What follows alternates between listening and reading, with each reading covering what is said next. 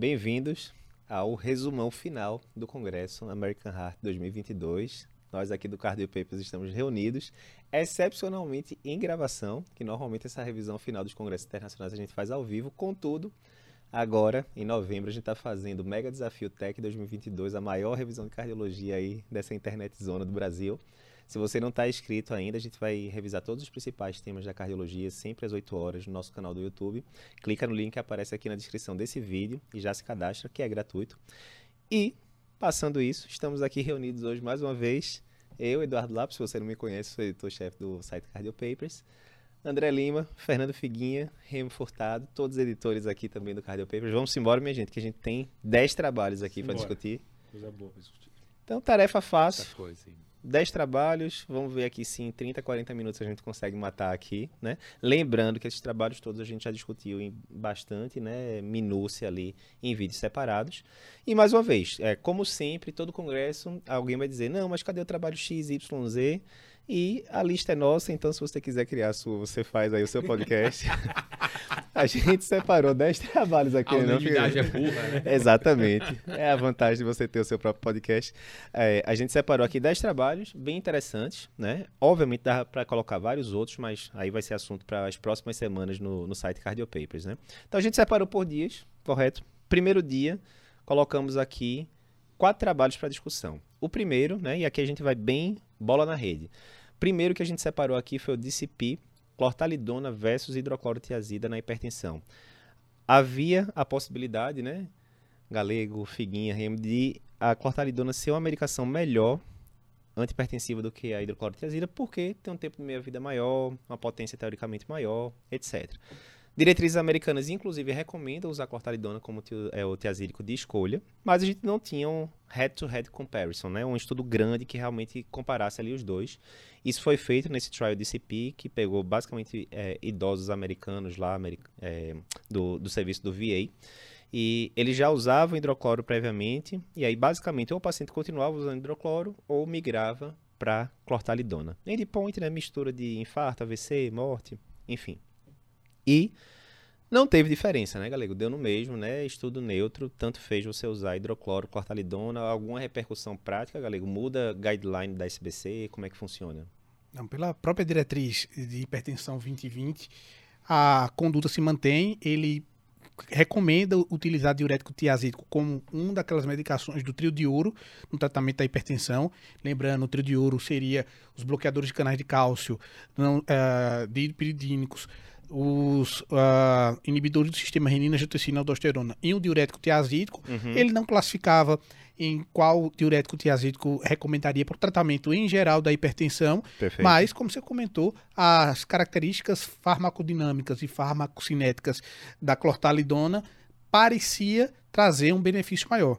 Esse Uhum. estudo teve um acompanhamento de três anos e o controle de pressão em ambos os grupos foi Muito parecido, né? muito, é muito semelhante e não houve diferença aí de desfecho primário entre as duas medicações. Então, hoje, em resumo, não há diferenciação em se escolher a, a clortalidona e a hidroclorotiazida. Era uma ansiedade muito grande, até porque pelo SUS a gente consegue a hidroclorotiazida pela farmácia popular aqui no Brasil e a clortalidona a gente nem cons- não conseguia. Ah, mas, só reforçando, no, na diretriz, no posicionamento de hipertensão arterial resistente, a clortalidona ela ainda entra lá. Uhum. Porém, isso é uma definição da, do posicionamento. Muito baseado em opinião de especialista. também, Exatamente. né? Enfim. Figueiredo, uma coisa que teve é, a favor da hidrocloro, né? Muito discreto, teve um pouquinho mais de hipocalemia no grupo clortalidona. Coisa Sim. pouca, mas teve um pouquinho mais, né? É, mas você atentar que tem que acompanhar realmente o potássio desses pacientes, que principalmente quando você está usando uma droga mais potente, pode ser algo que pode interferir na sua conduta. Outra Beleza. característica é que ah, o pareamento da dose da clortalidona com a hidroclorotiazida era diferente. Então, Uhum. a hidroclorotiazida era basicamente a metade da, da, da, da, da- posologia. Então, clortalidona 25 equivale a hidroclorotiazida 50 Isso. e assim por diante. Então, essa foi a, ma- a maneira de você mudar. E mais uma, ah, mais uma conclusão que eu tiro é, primeiro, que a gente pode também diminuir o nosso senso de vira-lata, porque eu achava que nos Estados Unidos todo mundo usava clortalidona, e aí no próprio, Nada. no próprio uh, 70 e poucos VA, por cento do pessoal já é o- hidrocloro, né? Que usa. né, hidrocloro, então...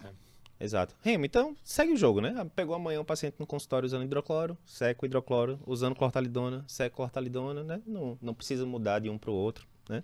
Exato. Informação relevante, né? De todo Dá- jeito. É, diurético é tudo faria no mesmo saco, pelo que aí. Mas eu queria dizer que é interessante, né? É, a gente teve, há pouquíssimas semanas atrás, um editorial escrito no Circulation Uhum. de um professor, agora me fugiu o nome dele, mas eu sei que, na verdade, o que é interessante é que esse editorial foi até resumido pelo áudio, está lá no nosso site, Uhum. para quem quiser ler. E ele rasgava a seda para clortalidona, dizendo. Uhum. Quando você lê aquele editorial, você acha, não, esse estudo vai vir positivo. E agora, quando vem realmente. um- E esse foi um estudo, esse que você, do DCP, um estudo grande. É isso. 13 mil doentes, um estudo Isso. bem robusto. Ele não foi publicado ainda, eu queria ver o paper, mas de, todo- de toda sorte, é um estudo que parece ter sido bem feito e dá uma resposta importante, definitiva, Sim. que acaba com essa bagunça. E a gente sabe que é o que você falou, a diretriz não vai mudar, mas é, é, é o que a gente já Informação vai ter que relevante, fazer. né? Agora a Sim. gente É. sabe, né? Agora a gente sabe. E a ciência traz a verdade. Isso aconteceu também quando a gente estava aqui cobrindo o ESC, que a gente estava achando que a, a varfarina no paciente reumático ia ser pior. É. E- então, assim, Pois a é. verdade é assim. É, Exatamente. Exatamente. Segundo trabalho do primeiro dia, que a gente separou aqui, foi o Prominent, o uso de fibrato em pacientes com diabetes e hipertrigliceridemia. Então, a gente sabe pelos estudos de forma geral que você tratar a em pacientes é, ali de 200 até 499, é, na era pós-estatina não reduz evento. Um bocado de trabalho já mostrando a mesma coisa. Mas, quando você ia para subgrupos ali, tipo do acorde lípides, né, que era para paciente diabético, sugeria, né, estudo negativo, mas sugeria que em um subgrupo com triglicerídeo acima de 200, HDL baixo, diabéticos, podia ser que, que desse algum futuro. Beleza, o pessoal testou aqui no Prominent, pegou um, fibrato chamado pemafibrato e foi exatamente esse perfil de paciente, diabéticos, ou com doença cardiovascular estabelecida, ou acima de 50 a 55 anos, que tinham triglicerídeo entre 200 e 499, HDL baixo, já usando estatina. E aí a pergunta era, placebo versus fibrato, será que finalmente, finalmente, quem sabe, o fibrato diminui risco cardiovascular? E não reduziu. Deu no mesmo estudo grande também, mais de 10 mil pacientes e, e por aí vai, né? E aí fica aquela eterna história, né, Rimo? Será que fibrato é fator de risco cardiovascular mesmo? Ou será que é só um marcador de... Oh, desculpa, é, triglicérides é fator de risco ou é só um marcador de risco, né? Pois é. Tá dureza em defender o fibrato, mas, enfim. É, você falou tudo, né? Eu acho que a gente ainda falta essa lacuna, nós ainda não temos preenchida, ou seja, de um medicamento capaz de reduzir triglicérides e que reduz evento cardiovascular. A única exceção a isso é o Reduced, mas com toda aquela polêmica que Do ômega 3. cerca, tal. do, é, do ômega 3, que o placebo era um óleo mineral, enfim. E Então a gente- que a redução do risco no Reduced não teve Não, é pro- proporção de jeito igual nenhum. com a redução do triglicerídeo, né? Exatamente. Agora, o que eu queria chamar a atenção do próprio Prominent é que houve uma redução muito discreta de apolipoproteína B Uhum. e tem estudos de é, estudos genéticos que falam que a grande questão não é nem triglicérido nem LDL, se chama apolipoproteína B. Uhum. Então, toda vez que você reduzir a apolipoproteína B, vai, é onde vai estar o benefício. Uhum. E quando você reduz LDL, você tem uma redução grande de apolipoproteína B. No caso dos triglicérides, não se acompanha dessa redução. Talvez essa seja uma das explicações. A outra explicação é o tal do como fazer, né? Porque ah, o fibrato tem lá um mecanismo de ação, agonista PPAR é, alfa e tal, mas é possível que surjam novas moléculas no Sim. futuro que consigam algo diferente. Então vamos ter que aguardar. Mas nesse momento, qual a minha interpretação desse estudo? Que não tem indicação da gente tratar é, da fibrato, até porque, lá, acho- queria lembrar um, um detalhe importante, isso é até questão de prova, que na hora que você vai dar estatina e dar fibrato, pode Uhum. dar problema. Miopatia Aumenta risco tal. de miopatia. E aí, eu- um, um erro comum que eu já vi na prática clínica é o pessoal priorizar o triglicérides, dar Pois o é. fibrato e não consegue dar a estatina depois. Uhum. Ou seja, você está trocando um que realmente tem evidência, que é a estatina, e colocando no lugar um que não tem evidência alguma, que é o fibrato. É o... E uma pergunta é: vamos entender o contexto histórico, né? O fibrato, por que a gente usa o fibrato até hoje? Porque antes não existia estatina, começou com o fibrato. Uhum. O fibrato, na época pré-estatina, ele teve seu Gente benefício, até porque ele diminuía a lipoproteína B, já que você não tinha a, a estatina, mas a Uhum. partir do momento que na era estatina, essa medicação ela é muito mais eficiente e ele vai vir como fosse uma gota d'água no oceano. Mesma coisa de ácido nicotínico, né? Tem um trabalho lá da década de 70, 1976, se não me engano, que mostrou redução de risco com ácido nicotínico, mas não existia estatina. Estatina é de 87, a primeira estatina, a lovastatina. E o estudo que tem pós-estatina, que é o MRI, foi parado no meio do caminho porque não tinha benefício, né? Então, assim, a estatina mudou o jogo, né? E outra coisa interessante que a gente fala muito, Figueiredo, no curso de prova de título, é o seguinte. Qual é o efeito do fibrato no LDL? Depende. Um terço fica igual, um terço sobe, um terço diminui. E nesse estudo diminu- eh, aumentou um pouco, 12 miligramas por decilitro no grupo que usou o fibrato. E faz sentido quando você vai para a fisiopatologia, né? O VLDL, que é secretado pelo, pelo fígado e que tem muito triglicerídeo, na hora que o fibrato aumenta a degradação dele, ele termina virando ali no final das contas, né? Vira IDL né? e no final das contas vira LDL, né? Então pode acontecer isso também. Aí o pessoal até falou, será que não diminuiu o risco porque o LDL subiu pouco? Foi pouco, mas subiu. Enfim, o fato é que não mudou. Segue o jogo, mais uma vez, cuidado, aí tá passando fibrato à torta e à direita, porque isso não. Mais um trabalho mostrando que isso não vai se eh, transmitir em diminuição de risco cardiovascular para o seu paciente. Né? Então a gente tem que saber, na hora que a gente prescreve alguma coisa para o paciente, o que é que isso está trazendo de benefício para o paciente. Então, É cuidado isso. com a caneta nervosa de querer prescrever o fibrato. E Raymond lembrou uma das principais informações. Quando você vem com um estudo neutro dessa forma, ele, apesar da gente sempre valorizar o estudo que é positivo, esse estudo neutro ele mostra pra gente, ele mostra justamente como você agir. Então, Exato. pensar que o paciente é que vai comprar, que vai tomar a medicação, ter- mesmo que ele receba de graça, é um comprimido a menos, é menos efeito colateral. é, então, Less is sempre. more, né? Exatamente. Less is more. Beleza, terceiro estudo aqui, esse a gente vai comentar rapidinho, porque realmente é um estudo bem inicial, fase 1, mas muito interessante, muito interessante, que foi o estudo NTLA 2001. Não gostei desse nome, não. Eles podiam ter botado um nome mais bonitinho, né, Figueiredo? Mas resumindo, na hora que você pega paciente com amiloidose por trânsito de retina, tem vários tipos de amiloidose. A amiloidose acontece quando você tem depósito ali de proteínas anormais, amiloides, que, como o galego diz, pode formar no coração como se fosse uma teia ali, né, meio que uma carapaçazinha ali na, na, no músculo miocárdico, no músculo cardíaco, e isso pode alterar a função do músculo cardíaco, gerando tanto disfunção sistólica quanto diastólica, né? Sistólica em fases mais avançadas. Uma das, das minhas analogias, que eu gosto muito de analogia, é que nesse procedimento da amiloidose é como se fosse um- uma camisa de força e que está ali amarrando o, o coração, outros tecidos, e Boa. o tecido dessa camisa de força é justamente a proteína amiloide. Então, se você faz menos proteína amiloide, menos você vai ter possibilidade de amarrar, fazer esse- essa camisa de, de contenção. Perfeito. E aí, como é que poderia fazer para essa teia não se formar? Para ser tratado, poderia ter dois, dois aspectos, né? Ou você Uhum. tirar o fio que já está lá pronto Certo. e você tentar eh, desalinhar aquela Ou camisa. com o estoque de fio, né? É, é, a primeira hipótese é já tá lá, o que é difícil. Você depois que tá lá depositado, você não vai Certo. conseguir tirar o fio por fio daquela camisa de força. Aham. E a outra é, cara, acaba o estoque do fio e faz com que ele nem produza a Perfeito. camisa de força. Então essa era, era a, a estratégia desse estudo. E aí o que acontece? A amiloidose é uma das mais comuns, né? Em algumas estatísticas a mais comum a da amiloidose cardíaca é, a transti- é por transtirretina. Para produzir essa proteína normal, transtirretina, tem que ter uma alteração no código genético. E se a gente fosse ali com a mão e acertasse o código genético do paciente? Pô, show de bola, né? Espetacular, né? Quase que um gataca-like aí, né? Para quem é mais velho e viu o filme. E aí, foi basicamente isso que eles fizeram nesse trabalho. Era um trabalho com 12 pacientes só, né, Figueiredo? Bem pequenininho, fase 1, realmente.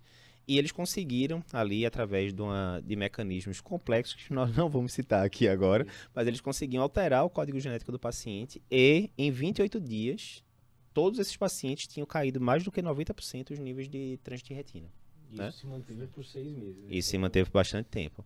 Obviamente, né, isso não foi avaliado desfecho clínico, é estudo de fase 1. Então, daqui que tem a fase 2, fase 3, bote anos e anos, se é que vai ser positivo de- em relação ao desfecho clínico. Mas por que, que foi importante? Porque é uma outra forma de você tratar uma doença que tem mortalidade muito alta, né?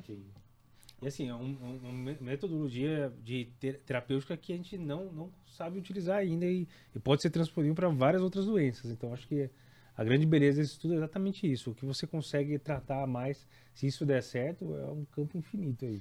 E o que é interessante é que na amiloidose transtirretina, transtirretina, pessoal, é só é uma o nome transtirretina é uma proteína transportadora de hormônio tireoidiano e de retinol. E aí, normalmente, pensa como fosse uma fábrica, o fígado fosse uma fábrica, e ele vai produzindo essa transtirretina e ela é uma bolinha solta, e ela fica diluída. Quando você tem a amiloidose, você tem um problema que ela vai se engancha e ela vai formando fio, e pensa como fosse a fábrica têxtil, ela vai produzindo esses fios que vai formar a camisa de força no futuro. E aí existem dois, dois processos para tentar tratar isso. O primeiro que a gente tinha hoje mais consagrado, com mais tempo, era o Tafamides, que aí você poderia utilizar. Ele até produzir o fio, mas quando ele saía da fábrica, ia lá e cortava e ré e fazia com que essa polimerização ela diminuísse. Ele produzia o fio, depois ele cortava o fio. Era uma forma. E essa forma agora é como se mandasse uma sonda e fizesse com que os trabalhadores dessa indústria nem fossem. Então ele nem produz. Então é uma possibilidade aí. E o principal situação que eu achei interessante, como o Figueiredo está falando, é a ciência por trás disso, Sim. de conseguir manipular o DNA para tratar logo no início. E aí, depois, o próximo desafio é como a gente vai fazer. Será que vale a pena fazer uma triagem para identificar quem tem possibilidade de produzir amiloide e já tratar com esse paciente? E era uma medicação que você infundia uma vez, né? Isso um mês, e avaliaria e cairia 90% da produção. Bastante, bastante. Interessante o caso. Vamos ver, cenas dos próximos capítulos. 2030 a gente vai estar aqui, talvez, quem sabe, fazendo aqui a revisão da American Heart. É. 2030. No final, no final aqui eu vou até propor a votação de quem, a qual Certo. o principal trabalho e aí vocês que vão estão escutando aí, estão assistindo, já vai pensando qual é a- a- a- o seu voto. Perfeito. Adiantando aqui agora, vamos ligar aqui uma terceira marcha aqui agora. Depois a gente teve, fechando o primeiro dia, a gente teve o Ironman. Certamente o melhor nome de trabalho do, Há do controvérsias, né, lá? De nome foi bom. Sim, É, há sim, sim. controvérsia, há Não- controvérsia. Não entremos nesse, pa- É. nesse ponto. Mas é, talvez tenha sido mais controverso deles. Por quê? O que, é que a gente sabia sobre terapia de ferro na IC com fração de injeção reduzida previamente? A gente tinha dois trabalhos principais, o Confirm HF, que confirmou com em 300 e poucos pacientes que a reposição de ferro venoso em paciente que tem injeção reduzida e algum parâmetro de deficiência de ferro, ferritina abaixo de 100, saturação de transferrina abaixo de 20%, enfim, diminuía sintomas. Boa. Sintoma, coisa relevante. Sugeria reduzir a internação, mas não era, ele não tinha poder para isso. Fez então o Affirm HF, que basicamente era um estudo bem maior, mais de 1.100 pacientes, né, quase o quádruplo, e o objetivo dele era mostrar se ia diminuir internação e morte. Bateu na trave, o endpoint primário foi neutro, né? não chegou na significância estatística, mas a mensagem geral do trabalho que se passou era: não, vale a pena você usar para diminuir a internação. Bateu na trave, então ah, foi uma trave que quase foi gol, né? A narrativa foi essa. Mas se você for ver lá a publicação, se eu não me engano, foi no Lancet, é neutro, né? É, pegou o intervalo de confiança, passou 1, o P não foi menor do que 0,05, etc. Ok. A dúvida agora é a seguinte: e se a gente pegasse agora uma população e seguisse não só por um ano, mas por 2,7 anos? E se não fosse uma população tão grave que está internada, mas uma população mais heterogênea, paciente que internou recentemente, paciente internado agora, paciente que tem BNP alto, né? Então foi um, um cenário um pouco mais diverso e de longo prazo do que os outros dois. Esse estudo foi o estudo Ironman. E o desfecho, que, qual o desfecho que ele identificava? Adiantando, né? O desfecho aqui, deixa eu só ver, galego. Pra morte tá ou aqui. hospitalização. Exatamente. Era igual do Affirm. Perfeito, exatamente, o mesmo desfecho. E foi neutro mais uma vez. Mais uma vez, o intervalo de confiança passou pelo 1, ou seja, né, tanto poderia ajudar quanto prejudicar.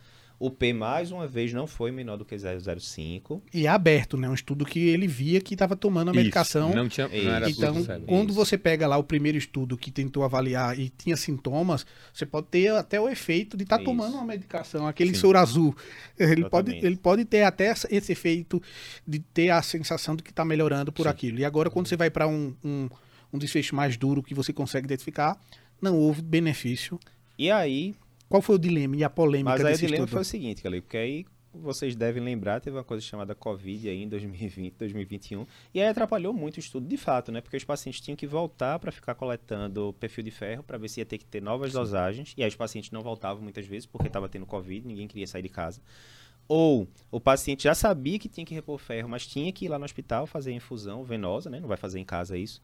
E aí ele não ia, porque, enfim, então atrapalhou. Eles fizeram uma análise aqui pré-especificada que excluiu ali depois do lockdown ali, março de 2020 para frente, e isso englobava mais de 90% dos pacientes, ou seja, não foi uma perda tão grande. E com isso, aí sim sugeria um benefício de 24% na redução de desfecho, mas ainda assim o intervalo de confiança tocou um. Ou seja, tanto poderia diminuir em 24% no cenário, quanto poderia ter efeito zero. Ou seja, complicou, né? Os próprios autores, na discussão do artigo, e aí abre aspas, eles colocam, apesar de nem o Aferme, nem o Ironman terem atingido seus endpoints primários, a totalidade da evidência sugere, e eu coloco negrito, sublinhado e itálico sugere, sugere que a reposição intravenosa de ferro reduz é, admissões hospitalares em pacientes com heart failure, né, com, com IC. Mas sugere. É, é aquela isso? história do copo na metade. E aí você pode dizer, dependendo de como você escreve, você pode dizer que a, o copo está meio seco ou, ou, meio cheio. Meio vazio ou meio cheio. Depende da narrativa. Pois é. E aí, é, tem aquela história também, né? Aí você pode dizer, ah, não, mas. Ah, tem várias questões, né? Ah, 005, mas pô, o 005 é tão dicotômico assim no P, será que um 0 049 e um 0051, será que não é a mesma coisa no final das contas? Aí começa, né, Rimo? Bilhões de discussões, mas assim, o que a gente tem que tomar cuidado, né, Rimo, é para não ter o bom e velho spin, né? O que é o spin, Rimo? Explica aí pro pessoal em relação à metodologia científica. É, então, na verdade é o seguinte, uh, o, o, o próprio... Eu li o paper inteiro, e aliás esse resumo está sendo publicado no Cardio Papers e e é interessante porque a gente deixa claro que a gente não concordou uhum. com a conclusão do paper que foi publicado no Lancet. O que acontece? E só Os... lembrando que a conclusão ele fala bastante a favor da reposição de ferro, né? Pois é, o que, me, o que me saltou aos olhos era exatamente, ele fala isso na discussão, que não houve uma diferença significativa, e ele também deixa claro lá nos métodos, por isso que, uhum. aliás, galera tem que ler os métodos, hein? Sim. Que o nível de significância é 5%. Uhum. E aí, lá na conclusão, ele já faz uma conclusão que não é embasada no dado, uhum. porque ele falou houve redução. Aí você pode pensar, poxa, mas você é muito caxias com esse negócio dos 5%. Gente, é que é o seguinte, eu, eu entendo que você colocou um ponto importante. É, a coisa não é tão dicotômica, ela é mais uhum. complexa, porém, a gente tem que ter em mente uma coisa importantíssima, Lapa é que toda vez que você vai testar alguma hipótese, na dúvida, aquilo não funciona. A Exatamente. gente chama princípio da hipótese nula. Então, até prova contrário, você não é, você assume que o tratamento é igual ao placebo Isso. ou ao grupo controle, tanto faz. Isso. Então, você só pode afirmar que o tratamento é superior quando você tem uma evidência convincente, além da dúvida razoável. É igual condenar uma pessoa para prisão, entendeu? Tipo, Isso. É, é, a mesma, a mesma Na analogia. Dúvida pro réu, né? Na dúvida pro réu. Né? A pesquisa é em dúvida pro hipótese nula, ou seja, Sim. o não efeito. Uhum. Então, o que os caras estão fazendo é deturpar isso aí. Uhum. Agora, eu concordo que a totalidade da evidência sugere que haja algum efeito. Eu concordo que, por exemplo, uma meta-análise cairia muito bem, porque aí você uhum. juntaria os dois. Uhum. Ganharia mas mais poder, né? ganharia mais poder e tal. Entretanto, o que o autor tem que escrever no artigo é a conclusão baseada no dado dele. dele. E isso ele não fez. Uhum. Então, esse, esse é algo que eu já estou aqui imaginando que os editores do Lancet vão ter muita dor de cabeça, porque vai vir uhum. carta, o escambau, para criticar isso aí. Porque. E outro detalhe, você tocou num ponto importante. Os caras do Affirm, que aliás nós participamos no Incol, tem um conflito de interessezinho uhum. light aí, porque a gente, a gente inclui o paciente lá. É, o Nicolau foi, foi autor, inclusive. Mas o Affirm, ele tem um resultado muito parecido. Fala muito também parecido. a história do Covid, que muito atrapalhou. Parecido. Tudo bem, a gente entende. Mas a conclusão é diferente. Uhum. Então, na hora que a, a, pessoa que vai ler os dois artigos, se é muito desavisada, ela vai concluir que o, o a carboximaltose né, do Affirm ela é, não funciona e a de, é, derrisomaltose né, do, do Ironman funciona. Uhum. Então tem que tomar muito cuidado isso. E aliás, a gente, como educador aqui, temos que ter um papel Sim. importante orientar as pessoas a saberem ler as coisas. Uhum. O Remo, né? com crítica. Uma Exatamente. Dúvida. E como é que foi a polêmica aí no meio científico, no Twitter? O que é que o pessoal vem falando lá sobre, sobre esse estudo e essa conclusão? Tá, a boa, tá velha, a boa e velha treta do Twitter, né? Pesquisadores muito bons, muito, eu não vou citar nomes, mas pesquisadores muito bons, renomados, colocando, não, claramente uma vitória clara, clara para o ferro. E aí, na sequência, vem gente concordando, vem gente dizendo, mas clara como? Eu acho que eu li um artigo diferente do seu e tal. E começa aquela treta toda. Mas, Mas- qual seria uma justificativa para isso? O que é que o, o- o time que está defendendo pode alegar dessa interpretação? E- e- Eu acho assim. tivesse deletado né, a análise É. inicial e viu só a análise. E- e- Eu acho que assim, ele, é, ele primeiro, e, e, na verdade não estou falando que isso é certo, né? São erros. Primeiro, ele pode ter se baseado em algum desfecho exploratório secundário, o que não é correto, você Sim, tem que sim. se basear no desfecho primário. Mas se você pegar, se não me engano, um dos desfechos secundários, acho que de qualidade de vida Uhum. foi melhor. E tem essa polêmica do Covid. Isso, a gente Sim. sabe que isso aconteceu. É, Eu, eu vivi isso na pele. Uhum. É, A gente teve tese de doutorado no INCO que foi aniquilada por causa de Covid. Uhum. porque, enfim, infelizmente, aconteceu. Sim, sim. Mas, é paciência. Então, faça outro estudo, faz a meta-análise. Agora, você não pode deturpar Da as regra- regras. é. Exato. Tem Porque, porque senão fica feio. Porque acho que o que fica mais feio aí é justamente você ter os dois estudos com resultado muito semelhante com, con- e, e a conclusão escrita no mesmo jornal ser diferente. É, veja, né? porque De favorece um remédio e clara, não né, outro. De forma muito clara, né? A gente não tá aqui querendo jogar pé de ninguém, tá? A gente tá. A gente tem o dever de mostrar para os alunos da gente, seguidores da Claro, gente, né, claro. como interpretar um artigo científico e que não é só porque um artigo sai na revista XYZ que você pode confiar de olhos fechados. A, a vida não é assim, né? A vida Isso. você tem que assumir responsabilidade sobre as coisas que realmente importam, né? As narrativas acontecem na vida de forma geral. Exatamente, né? Mas é um, um, um caso, até na votação, eu tava, tô agora começando a ficar na dúvida em quem eu vou votar. Vamos lá. Vamos lá que ainda tem muito aqui. A gente cobriu os quatro primeiros. Vamos agora para agora um pouco mais rápido, né, que a gente já detalhou bem ah, no segundo dia, mas assim, ECMO CS, né? Cardiogênico choque. A dúvida é, paciente com quadro de choque cardiogênico, mortalidade altíssima, né? Tem série que mostra aí que mantém-se em 40, eh, 50% a mortalidade de choque cardiogênico há décadas. ah, com leves flutuações. Será que você colocar um suporte mecânico circulatório precoce ajuda? Isso já foi testado com balão uma década atrás. O resultado foi negativo, é, foi neutro, né? Ou seja, não teve benefício ah, de você colocar de forma rotineira, mas a ECMO dá um suporte bem mais eficaz do que um balão intraórtico, por exemplo. Será que teria diferença? E aí foi feito esse estudo, né, com 122 pacientes. Ah, seriam pacientes ou com choque cardiogênico rapidamente progressivo, ou com choque cardiogênico já, né, severe, né, importante, como eles colocam lá. E a ECMO foi colocada, não teve diferença, foi neutro. Uma das críticas do estudo é que tinha uma taxa de crossover grande, de quase 40% dos pacientes que eram do grupo conservador terminaram recebendo ECMO, né? Mas assim, resumo da ópera aqui, Remo. Se a gente for pegar aqui Impela, Balão, ah, ECMO agora, né? Basicamente, evidências negativas atrás de negativas nesse cenário de choque. E aí sempre tem essas limitações. Não, mas crossover teve muito. Ah, eu não vou randomizar meu paciente porque o paciente é tão grave que eu acho que eu tenho que ir direto para o né? Tem todas aquelas limitações que são relevantes. Mas, principalmente no caso da ECMO, tá longe de ser barato, longe de ser barato e tem todas as complicações, tanto de sangramento quanto de isquemia de membro, aquela coisa toda, né? Que nesse trabalho, né, não foi nem tão, nem tão diferente, né, do, do um grupo, pelo que eu lembro do, do gráfico. Mas é um fato, é terapêutica muito cara, e que não mostrou diferença. Aí, mais uma vez, você vai no Twitter tem gente que fala, né? Olha, o trabalho foi neutro, mas para mim é uma mensagem muito boa. Porque mostra que a gente pode colocar de forma segura, né? Porque não teve, né? Não, mas como assim? como assim? O trabalho é neutro, não mostrou benefício. Se eu vou usar uma coisa que custa dezenas de Sim. milhares de reais, é porque ela tem que comprovadamente mostrar que Disponibilidade, tem, né? Que tem benefício. Então, mais um trabalho negativo, né? É Neutro na- nesse sentido de suporte circulatório mecânico, né? É, e, e- não só o custo, né, Lapo? Eu acho que eu falaria também a palavra disponibilidade, porque nós estamos nós estamos aqui, nossa audiência basicamente toda Brasil, né? Uhum, Então, assim, é muito fácil falar em ECMO nos grandes centros, Recife, São Paulo e tal, uhum. mas você vai pro interior, tudo, né? Lugares Até o mais know-how remotos. de manter a ECMO depois, né? É só Exatamente. instalar e sair fora, Não, né? Tem todo... De jeito nenhum.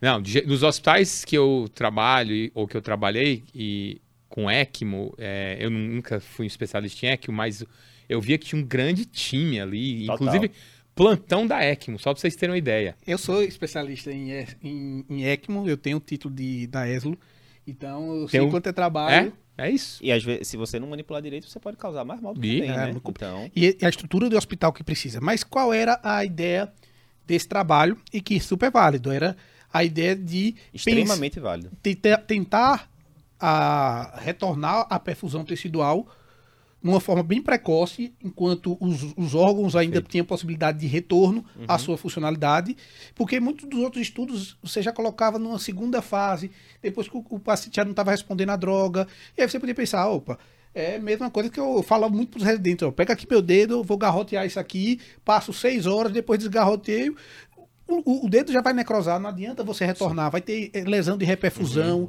e isso complica. Então, qual era a ideia? Era tentar Opa, lesão de ajustar. reperfusão, você Já- levantou a bola já- pro próximo trabalho aqui. Vamos cortar daqui a pouco. Eu já sei a solução disso. Mas, e aí o que acontece? Ele tentou fazer isso de forma. Pra, a principal sacada era tentar colocar muito precoce. Notou que tá começando a ter um pouquinho de droga, tá vendo que o cara tá evoluindo. Já coloca. Uhum. Foram poucos pacientes, 122 pacientes. 122. Mas para você ver como em terapia intensiva, às vezes, diferente da cardio, sou cardiologista intensivista, você vai comparar o N de trabalhos é totalmente diferente. Não, mas isso é muito importante, porque tem gente, né, galera, que fala às vezes, ah, 120 pacientes, ah, não vou nem ver esse trabalho, porque 120 pacientes vai mostrar nada. Calma lá, depende, né? Se o desfecho que você tá vendo como mortalidade acontece em metade dos pacientes, dá pra você mostrar a diferença. Se a gente for lembrar, os primeiros trabalhos que eu de LOL em paciente C classe 4, eram poucas centenas de pacientes, né? Ou seja, não é porque um trabalho tem 50 mil pacientes que ele é bom e porque ele tem 100 pacientes que ele é ruim. Não é assim, a coisa é muito mais complexa, né, Remo? Sim. De toda forma, né? Não estamos querendo é, bater o, o prego aqui no caixão da ECMO de forma alguma, até Não. porque o trabalho, o, o tamanho do trabalho é, foi de 120 pacientes e tem trabalho rolando com mais de 400 pacientes, que Sim. deve ser publicado aí nos próximos ou meses ou anos, e que talvez dê uma noção mais clara sobre isso, mas por enquanto continuamos com evidências neutras em relação a suporte circulatório precoce, ou né, nem tão precoce assim às vezes, no, no choque cardiogênico. Lembrar aqui, né, pessoal, que existem cinco terapias comprovadamente eficazes para reduzir mortalidade do choque cardiogênico por IAM. Cinco. Abrir artéria, abrir artéria, abrir artéria, abrir artéria, abrir artéria.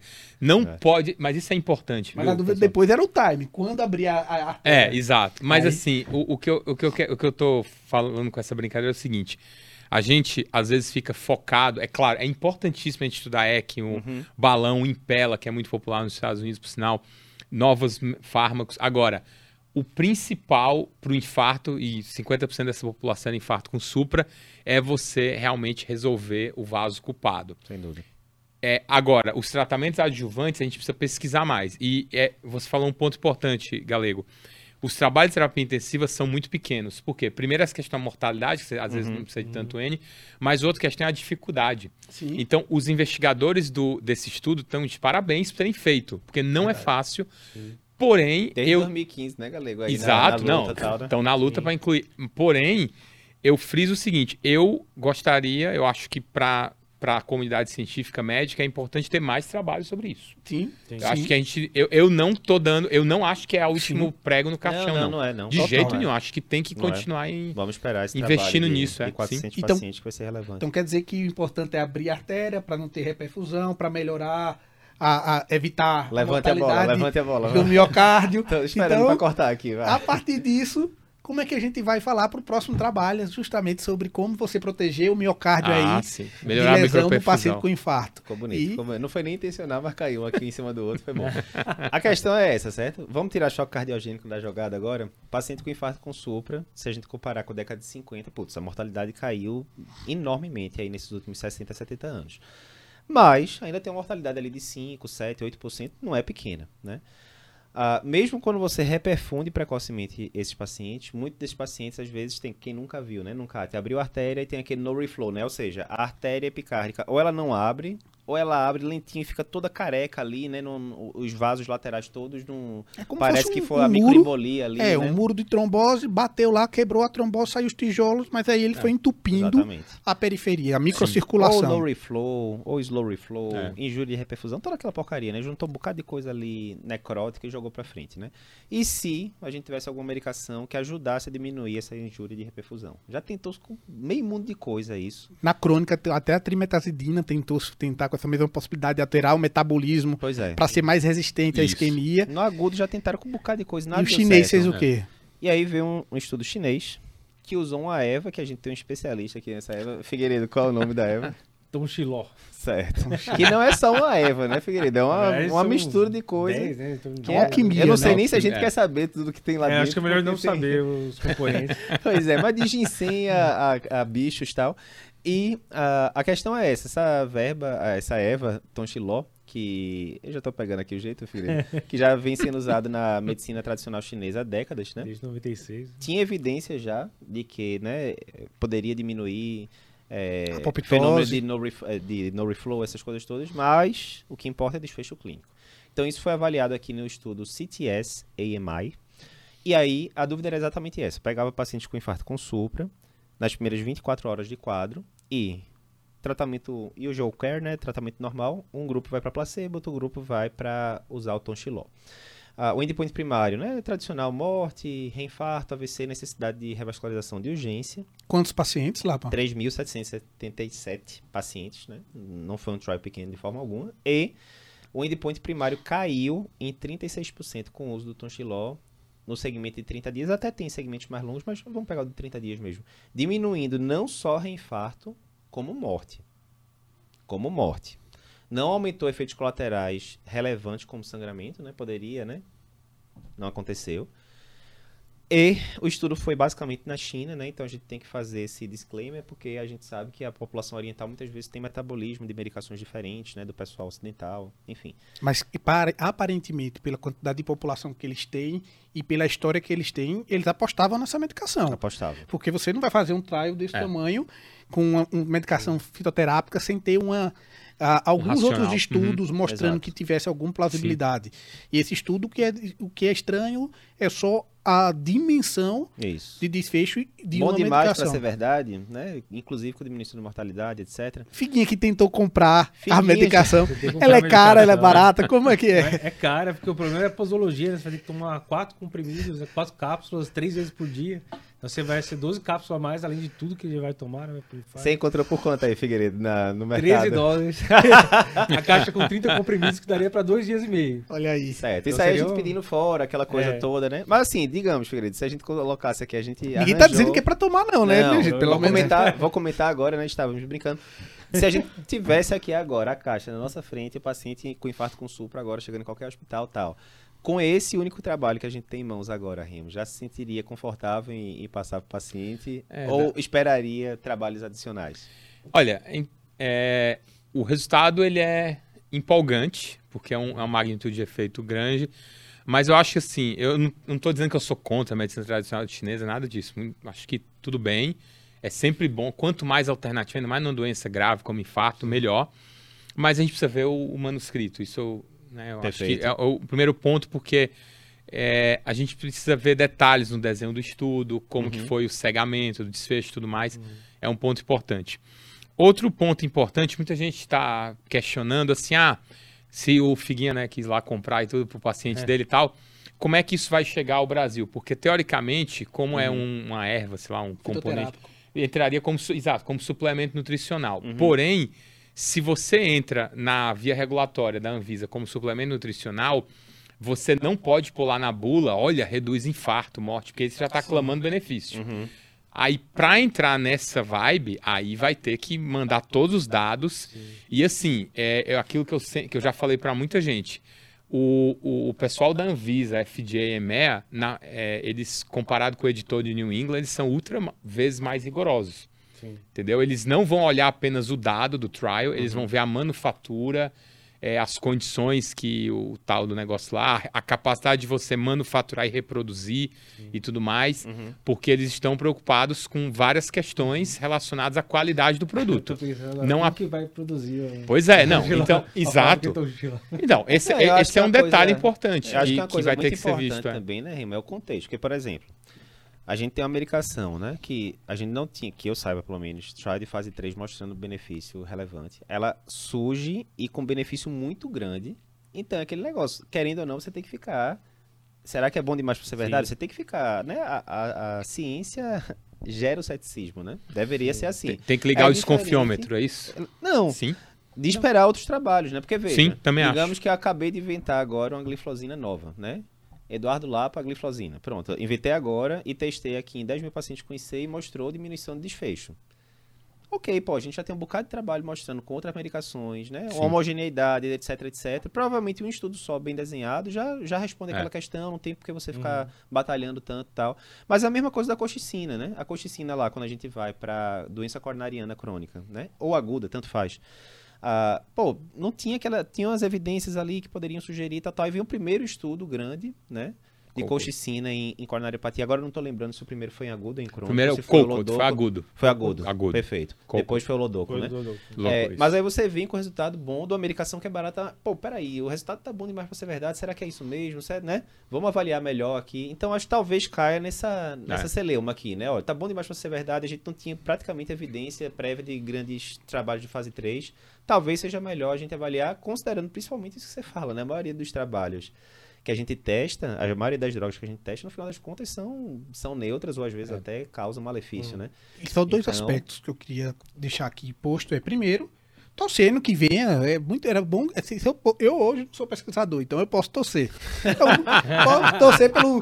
A, a medicação tem um nome até que eu não sei Não, mas falar. gente pode torcer também, viu? O Ah, pesquisador pode torcer, ele só não pode Então, tem o interferir. Tonginor, que aí a gente torce que seja uma medicação que venha trazer benefício. Até porque a gente já falou tanto essa semana que a gente já sabe Sim, falar não, ela vai de ser- forma boa, né? Então, Eu confesso já que eu não aprendi ainda. Eu acho que, pra, na minha lembrança, quando eu for daqui a uns anos rever esse, esse podcast, tanto pelas, ah, pelas redes do YouTube, outros canais como Spotify, o Apple. E os outros que nem existem que nem existe ainda, né, galera? Eu vou lembrar, e o mote vai ser o Tongilol. Mas o que, eu, o que eu acredito é, pô, a medicação não é por ser fitoterápica que a gente tá colocando em jogo ou não. Eu acredito. Até porque a aspirina vem da casca ácido salgueiro, salicílico, a né? glifosina vem da casca da macieira, então, É. E como quantas vezes eu já vi hepatite, hepatopatia por um chá, um chá de quebra-pedra. Então tem efeito e a gente acredita na medicação no princípio ativo. Uhum. Não, não é isso. É só o fato que agora ele abriu um cenário de hipótese. Ele vai dar nome ao nosso à nossa cobertura do American Heart de 2022, porque foi um estudo que a gente discutiu bastante. E vamos, vamos esperar cenas dos próximos capítulos aí para saber qual vai ser a- o direcionamento. e venha Tonchilon. É, é. Beleza. O... é outro trial polêmico esse, realmente, né? Agora, aqui... Receba, né? É, tem mais, temos mais quatro para discutir. O primeiro eu vou passar aqui, é, foi o último trial da, do segundo dia, né, do domingo, que foi o acompanhamento é, de mais longo prazo do isquímia, né?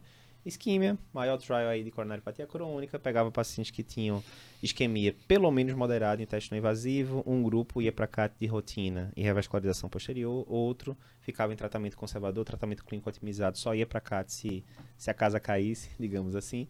Segmento inicial de 3,2 anos, não teve diferença de desfecho primário, deu igual os dois caminhos.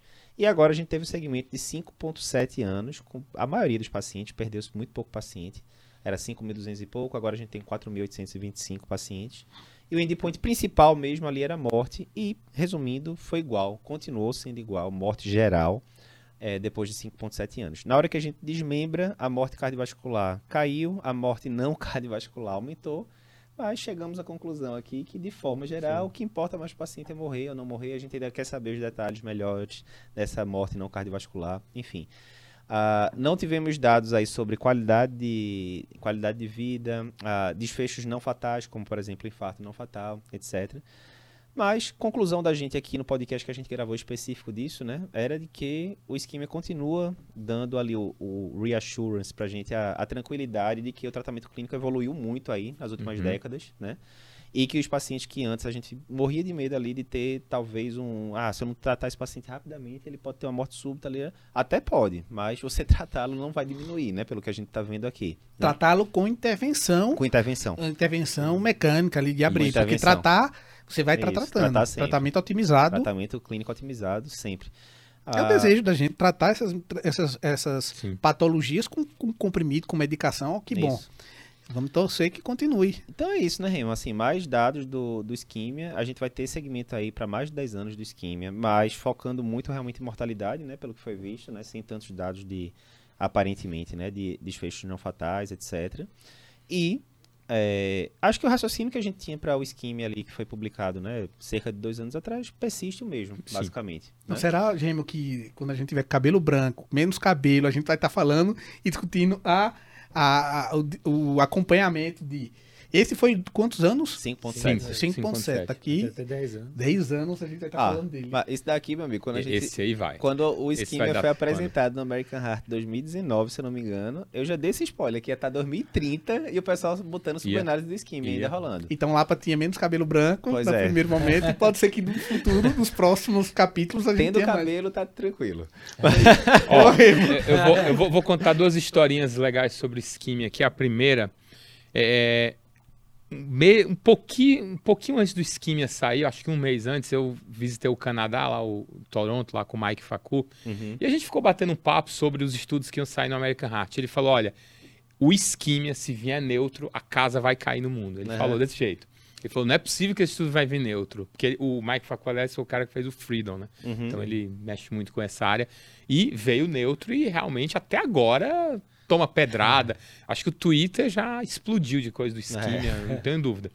Segundo detalhe interessante, eu estava conversando co- co- coincidentemente hoje no almoço lá no Incó com um colega que participou do isquímia. Uhum. E ele contou um caso que eu acho que esse é um caso que tem que ser emblemático para as pessoas. Que era um paciente do isquímia que foi randomizado para grupo revascularização. Ele tinha uma lesão grave na DA, outra na CX. Ele fez dupla mamária. Impecável a cirurgia. Ficou lindo. Três anos, quatro anos, lá pelo terceiro ano ali, ele estava no ambulatório. Muito bem, obrigado. De repente ele estava ali naquela saída do Incó, aquela rampa famosa. Começou a passar mal, dor no peito, dor no peito, voltou para o ambulatório, eletro supra inferior. Foi para o CAT, coronário direito ocluída. O que, é que eu quero dizer com isso? É que a gente fica falando tanto em revascularizar, revascularizar, revascularizar, mas a doença progride, pessoal. Sim. Então você revascularizou a DACX, mas o paciente ele não tem só aquilo para tratar. Você tem que impedir que a doença progrida em outros leitos vasculares, inclusive os não coronários. Então não adianta nada lá você colocar lá aquelas pontes lindas, maravilhosas, a radial dupla mamária e o teu paciente sofreu um AVC. Sim. Entendeu? Por quê? Porque, na verdade, a doença aterosclerose é sistêmica. Então, eu acho que um dos maiores legados do isquímia é mostrar isso para as pessoas. Uhum. É, eu costumo brincar que eu já vi gente chegar no consultório e falar: ah, não, o paciente vai vir pedindo para fazer a, a cirurgia porque ele quer continuar fumando, comendo besteira e não Pois é. tomando estatina. Aí o que, é que você tem que falar? Meu caro, vai embora. Você está se enganando, porque É. vai colocar tudo a perder, entendeu? Não, e outra coisa, né? É, O filhinho tava brincando hoje que não sei quem tinha passado pra, pra uma paciente 40 miligramas de, de simvastatina e tal, e para lá, né? Se a gente for lembrar, boa e velha simvastatina, velha de guerra, nunca, esque... nunca canso de falar isso. 1994, o ano do Tetra, a gente lá vendo o Roberto Baixo chutando a bola lá pra cima, lá no Pelé abraçado com o Galvão Bueno, aquela coisa toda. Saiu o estudo. 4S, que Uhum. 30% de diminuição de mortalidade com simvastatina da, da crônica. Né? É. Então, mais uma vez, às vezes a gente fica discutindo tanto coisa que já foi vista e revista e revista e revista, né? Através de vários trials que não diminui desfecho. E às vezes o paciente tá lá fora da meta da estatina e você fala, pô, esse paciente não é aderente. Fala, ô, seu José, tomei aí sua estatina, tá bom, vá pra casa. Você gasta 10 segundos tentando convencer o paciente a usar a estatina, que comprovadamente É. diminui. Enquanto que se fosse um paciente com lesão grave de, de DA, por exemplo, que você acha que tem que revascularizar e o paciente não quer revascularizar, você, mas seu José, pelo amor de Deus, deixa eu lhe explicar e mostra o desenho, entra no YouTube, não sei, né?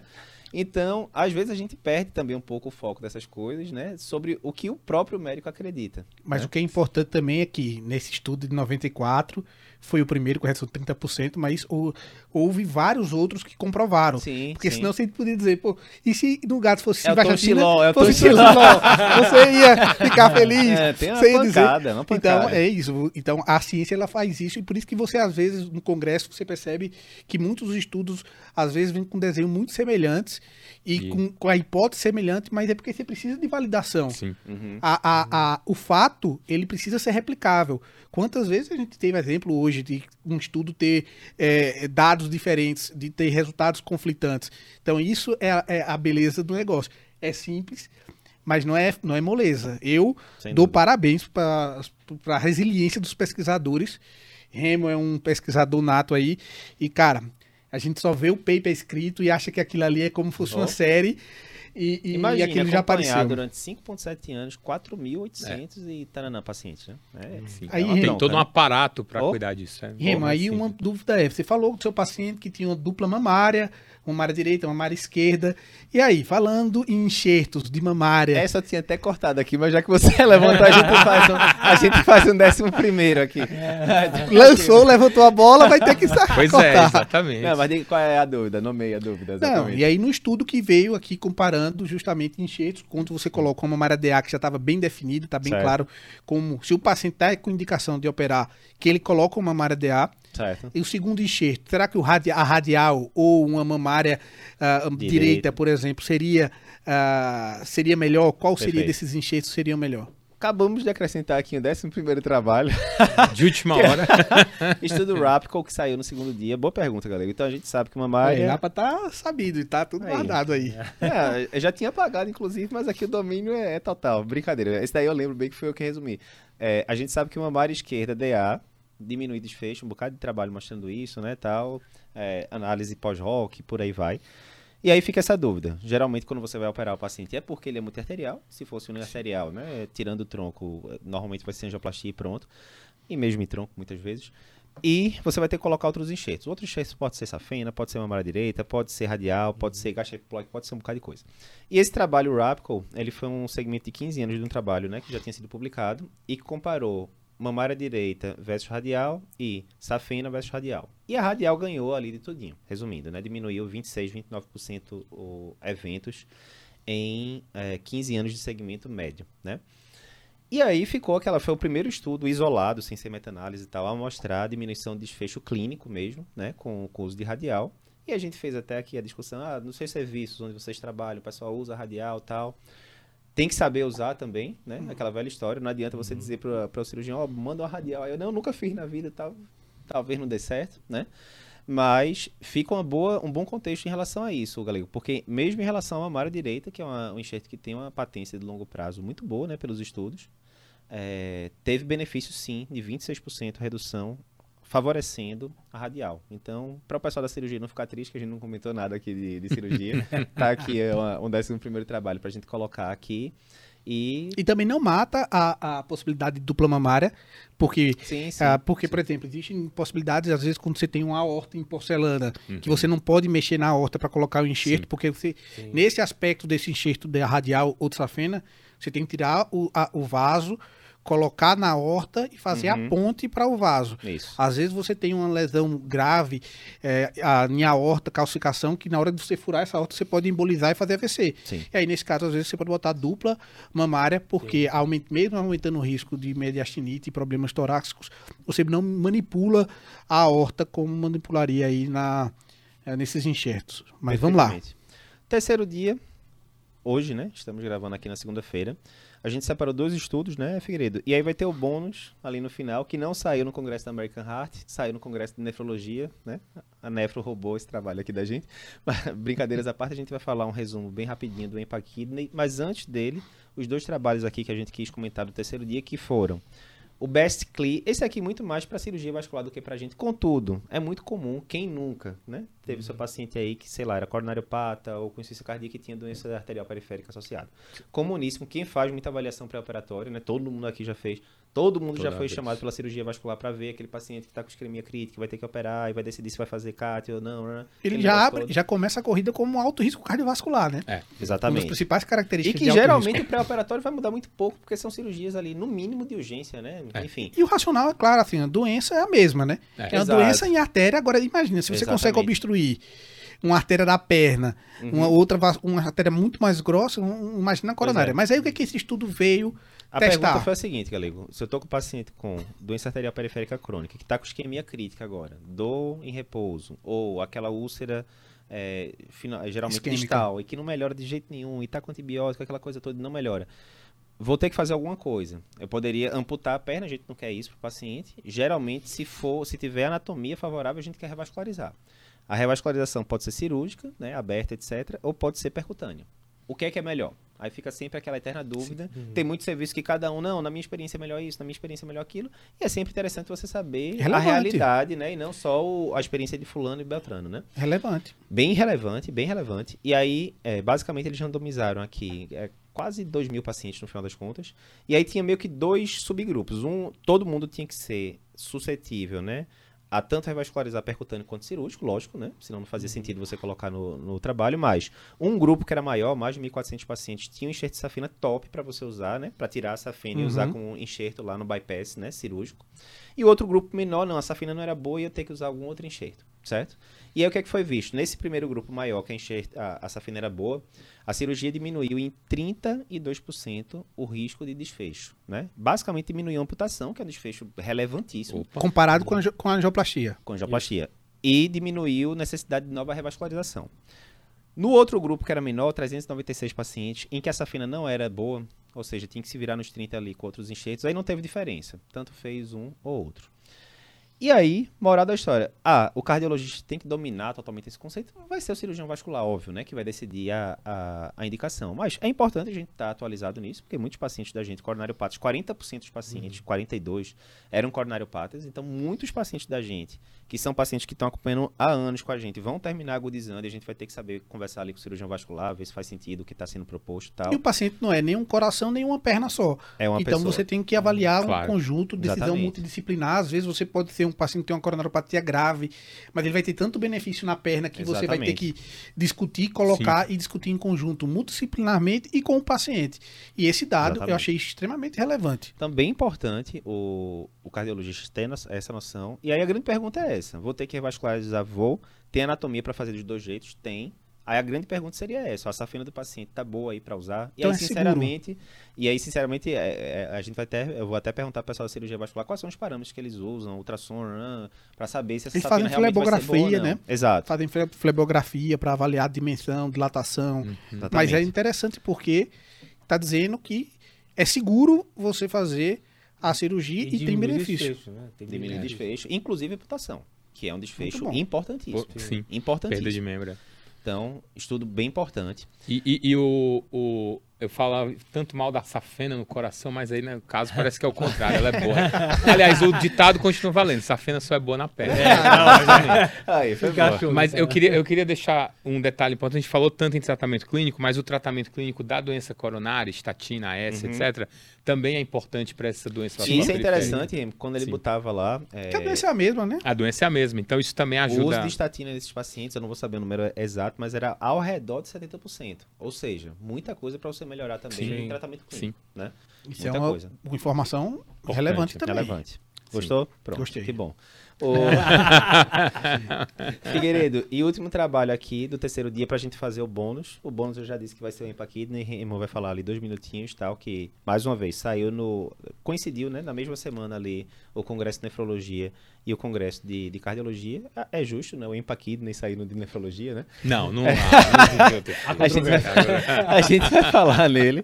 Mas antes disso, vamos falar do Rapid. É, Figueiredo, vê.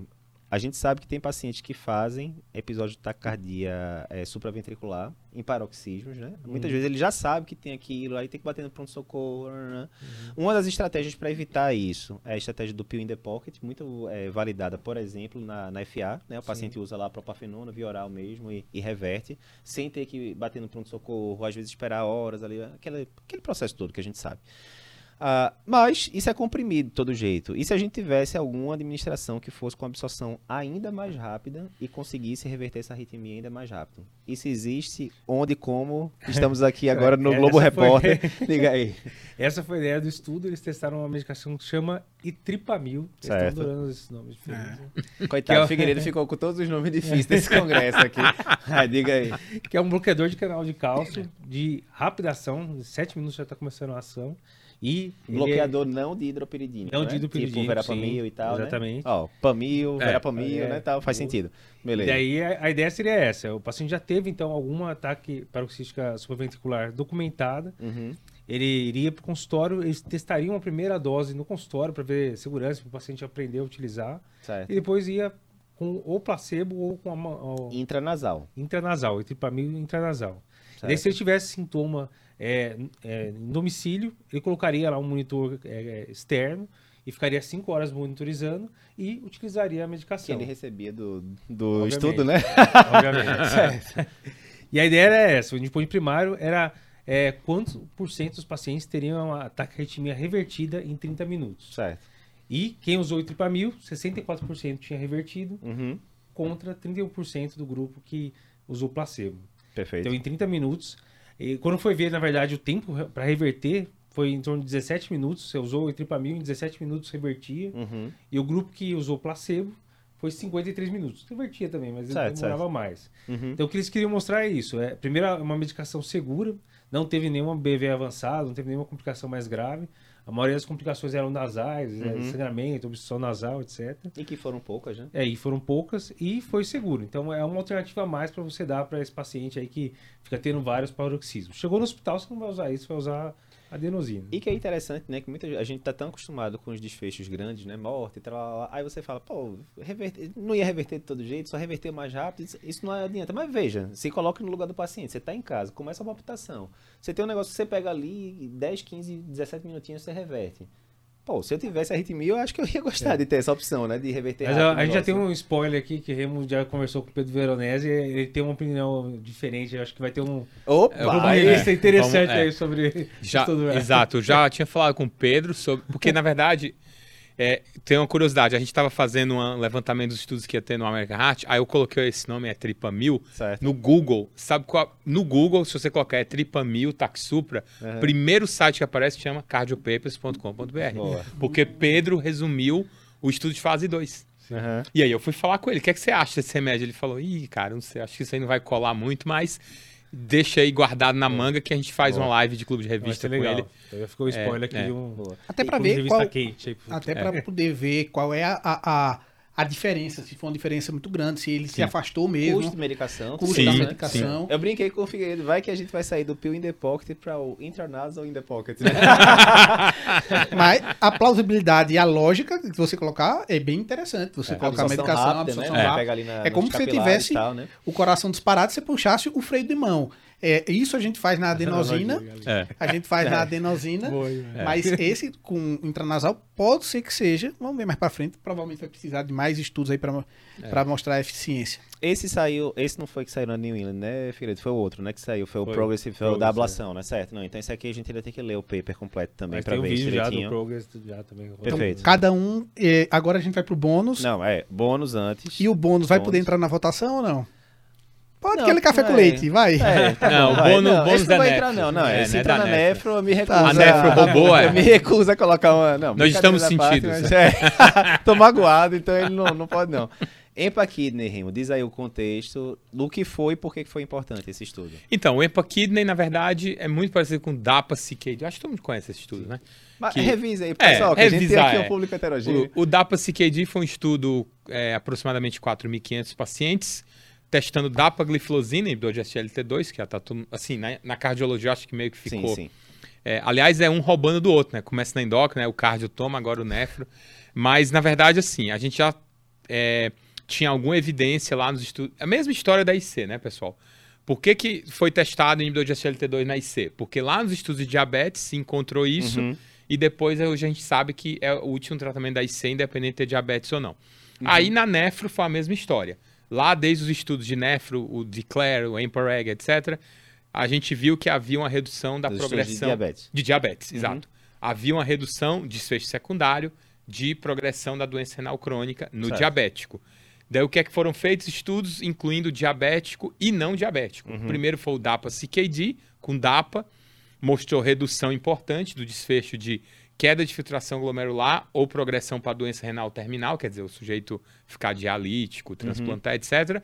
E agora veio o EMPA-Kidney, que confirmou exatamente... Teve o Cre- o Credence também, né? É, Lembrando, o- né? só que o Credence com cana foi só diabético. Só tinha Perfeito, diabético. perfeito. Então, o DAPA-CKD, ele teve a, inovação de ter um terço de não diabético, dois terços de diabéticos, e agora o Perfeito. EMPA-Kidney, a maioria era não diabético, Certo. e eles também tinham uma porcentagem de pacientes, isso foi bem interessante, que não tinham microalbuminúria aumentada. Certo. Então, isso foi outra inovação desse estudo. Mas no frigir dos ovos dá a mesma, ou seja, proteção renal importante, se o seu Uhum. paciente tem doença renal crônica, Certo. independente de ter ou não diabetes, ele se beneficia do inibidor de SGLT2 como um tratamento para frear a progressão da doença renal. Uhum. E por que, que esse estudo é importante para a cardiologia? Porque, óbvio, nossos pacientes têm, como vocês falaram, não é só o coração, né? Então, o- a gente já sabe do benefício para IC e a gente tem agora um benefício adicional que é tratar a progressão renal nos pacientes que comumente acaba vindo junto no mesmo pacote, insuficiência cardíaca e insuficiência renal. Então, pela a- o conjunto de, de evidências, parece ser uma, um resultado de classe, né? Total. Da SGLT2, Isso, isso. não é da medicação específica. Não, não. Será que vão testar SGLT2 na sepse? É? Um pássaro me é. contou que tem. É, Olha, já tem um já. pássaro. Não, É, eu acabei tá de pensar rolando. nisso agora, mas pode Não, ser mas tem um, porque- depois eu vou contar um- um- um- uma história aqui. Pô, mais uma história. A gente fez um estudo chamado Dare 19. Uhum. o- quando eu estava lá no Einstein, a gente fez estudo multicêntrico, randomizado, testando é, DAPA contra placebo em Covid. O objetivo era reduzir complicações multiorgânicas, choque ou morte ou insuficiência respiratória. Hazard ratio 0,80 a favor da DAPA, só que não foi um resultado estatisticamente significativo. Uhum. E o apesar poder, a quantidade de pessoas Pois é. não dava pra... ah, e assim, foi uma luta, porque a gente ficou naquela, coçando a mão para querer aumentar, aumentar o estudo, mas aquela história, não teve gás e tudo. No final, a gente acabou terminando com um estudo que não teve poder estatístico, mas teve alguns dados interessantes. Então, primeiro, esse hazard ratio ele foi tanto para morte, como para ocorrência de choque, como para ocorrência de insuficiência aguda, como para ocorrência de insuficiência respiratória. Ou seja, se esse efeito for real, significa que o inibidor de SGLT2 reduz disfunções orgânicas. Será que aí, Aí- a gente falando da ECMO, no lugar de a gente colocar a ECMO, a gente vai estar prescrevendo no Pode choque ser. Quem sabe? Por que não? Aí eu vou te dar outro dado. Tem estudos em animais mostrando que inibidor de SGLT2 reduz é, permeabilidade capilar em modelo animal de choque séptico. Uhum. Terceiro dado, tem uma meta-análise ainda não publicada, mas de todos os estudos de inibidor de SGLT2 mostrando redução de morte por infecção. Uhum. Ok? E aí, por conta disso, um pássaro me contou que vai ter um estudo aí Olha aí. que vai sair logo logo, que é de inibidor de SGLT2 de choque séptico. E não Mas foi nada ver. combinado, tá vendo? Aí. Então, É, beleza. exatamente. Mas vamos Então, lá. Muita água para rolar ainda nisso Boa. aí. Então, ó, relembrando dos 10. Eu vou tirar o Empaquidney, né? É, da jogada. Vamos lá. DCP, clortalidona versus hidrocloro. Agora chegou a hora da verdade. Cada um vai escolher o, o trabalho que achou mais relevante. É, ou promissor de ser relevante. O Prominent, pemafibrato, não diminuindo o risco em pacientes diabéticos com hiperlipidemia. O estudo da amiloidose com alteração do, do código genético do paciente, diminuindo mais de 90% os níveis de transtirretina. O Ironman, reposição de ferro na insuficiência cardíaca. ECMO CS, resultados neutros do uso da ECMO no choque cardiogênico. CTS AMI, vulgo Tonchilor Exonfire no, no infarto com sofra. O segmento de 5,7 anos do isquímia, mostrando ausência de, de diferença de mortalidade no grupo conservador invasivo. Best CLI, mostrando que em pacientes que têm safena ok para usar como enxerto, a cirurgia foi melhor do que a angioplastia na DAP com isquemia crítica. Ou Rapid, o uso da, do etripamil para reverter TAC supra. Desses 10 E o aí- Ironman, você falou? Iron Man botei aqui. Desses 10 aqui, quais. Qual? Só pode escolher um. Isso. Qual vocês escolheriam aí como trabalho que mais chamou atenção nesse, nesse congresso e que talvez daqui a 10 anos a gente olhe para trás e fale, rapaz, foi ali que, que a coisa. E a primeira coisa, eu convido a quem está nos assistindo aí, colocar nos comentários qual é, antes de ser induzido, né, por, por nós, coloca aí no comentário qual é o que você optou. E eu posso começar. Quem que você quer que comece, Lapa? Você disse que pode começar, pode começar, filho. Ah, Vamos embora. Apesar de ser um só, eu primeiro começaria. O Iron Man, eu acho que tem uma, uma, um ensinamento de como interpretar e trazer uma solução aqui de dizer, cara, a narrativa pode Eu ser dada que de ele ia quatro. dizer um nome, ele vai contar uma história aqui, vai. a narrativa, a narrativa pode, você tem que ter cuidado sempre com narrativas, certo, mas o que eu vou votar claramente é o Tom Tillon, porque primeiro nome é tá marcante, não vai ficar aí na memória para sempre. CTS AMI. Isso. E pra mim é isso, Tom Giló. Fala, Figueiredo. Eu vou diferente, né? Tem que dar uma. Eu, eu gostei muito do trabalho, da técnica CRISPR-Cas9, que você não falou, que você não queria falar mesmo. mas- Era pra você não falar esse nome, né? Porque você ficou com os nomes complicados. Mas vai. Mas é a técnica que eles utilizaram no estudo da amiloidose para mudar a sequência genética. Interessante. Eu Legal. acho que esse trabalho, apesar de ter sido um trabalho fase 1, é um trabalho que a gente vai, daqui a 10 anos, vai olhar para trás e pode ter mudado a vida de muita gente. Bem interessante. Então eu voto nesse trabalho. Não só na amiloidose, mas como em outras Não, qualquer áreas, né? doença que Sem tenha dúvida, né? alteração genética. É, Remo. Olha, para mim, é, o estudo que, que eu considero o que mais me chamou a atenção, mais importante, foi o Prominent. Porque ele foi um estudo muito bem desenhado, um estudo muito bem conduzido, e ele fecha uma questão. Apesar de que ele é neutro, mas é um neutro que, tipo, deu o último prego no caixão, como a gente fala, né? É, e pode mudar muito a prática da gente. Exatamente, Muita gente então- ainda costuma fazer. Exatamente. Então eu acho que assim, a questão. Eu, eu não acho que ele fecha a questão do triglicéride, porque tudo bem, tem outras moléculas que ainda podem vir, mas a do fibrato agora ficou difícil a gente justificar usar fibrato depois desse. Então, para mim, ele realmente deu aquela última nó ali para resolver eu vou a questão. só pra sacanear que eu vou pegar outro também. Esse da quartalidona da hidrocloro eu gostei bastante, porque vários, vários, vários pacientes ao longo desses anos, eu tirei hidrocloro e botei quartalidona no lugar. Não foi pouco, não. Foi inúmeros, inúmeros. Então, Antes do editorial lá que eu falei. é, não foi pouco, não, né? Se eu não me engano, é o Messerly, né? Que é a. Que é, ele sempre defendeu muito essa questão da clortalidona. E, de fato, você tem que lembrar que clortalidona entrou no RED, que eu acho que é o maior trial de hipertensão que tem, mais de 30 mil pacientes. Da Fazia história. todo sentido, né? Pô, o negócio foi testado em 30 mil pacientes, eu vou, Com benefício vou usar o garantido, né? Sim. Mas, realmente, agora, eu acho que eu ficaria de boa ali. Tá usando hidrocloro, continua com hidrocloro. Tá usando clortalidona, continua com clortalidona e segue o jogo. Porque a gente sabe que cada mudança que você faz na receita do paciente, pra você é uma palavra que você mudou. Sim. Mas na vida do paciente, às vezes, aparece algum efeito colateralzinho, ele já fica logo com raiva, aquele médico miserável, usava esse hidrocloro há 10 anos, não tinha problema nenhum, ele mudou agora e tal. Então, assim, eu né? gosto muito do feijão com arroz bem feito. E aquelas, aquelas coisas, às vezes, que a gente aprendeu na faculdade de medicina, às vezes, sem muita evidência, ah, esse aqui é melhor do que esse aqui, e você leva ali aquele É. paradigma o resto da vida e não tem. Quando você vai Não ver, cadê a evidência? Não tem, né? Então a gente botou o problema aí para o telespectador. Eu queria botar no xiló, mas eu mudei aqui, só pra ficar, só pra ficar mais controverso. Não, Então a gente- achei muito interessante. Então também, a gente colocou aí o problema para o, o nosso telespectador que vai comentar aí. E quem tiver interesse e quem tá- quiser voltar em Tom Giló, bota lá.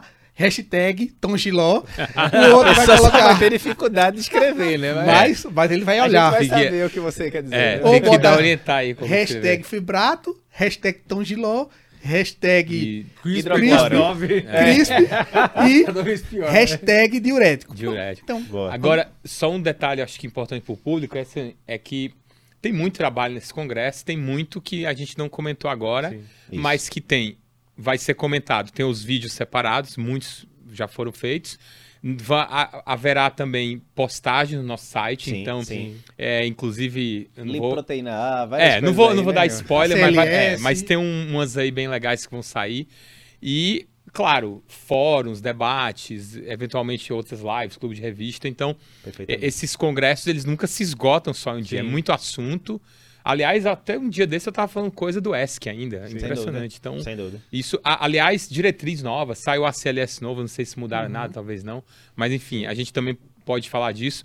Então, sempre vai ter muito assunto espalhado ao redor em vários locais do próprio canal do vários metaversos, né? Então, Exato.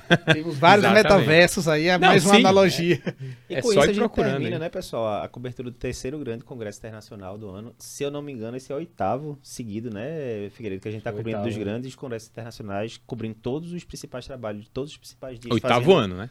Oitavo congresso. Oitavo congresso. Ah, Antigamente a gente fazia aquela cobertura mais singela, tal. Ah, né? tá. Agora com a estrutura plena, cobrindo ali, saiu o trabalho, poucos Tá, minutos depois a gente já dá o resumo e tal. Cobrindo tudo, né? E é, pra gente é sempre uma grande honra a gente estar fazendo aqui, né? Da sede da AF aqui com toda a estrutura aqui na, de câmera, é, equipe de backstage por, a- por detrás aqui até 10 horas da noite gravando ontem, né? Então você não, vocês não veem o pessoal do backstage, mas eles são cruciais aqui para a estrutura toda estar funcionando.